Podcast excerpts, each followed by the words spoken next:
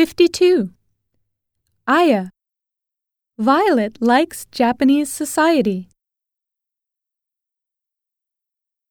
53. Awa. English vowels are changing nowadays. 54. Yua. I like manual transmission cars.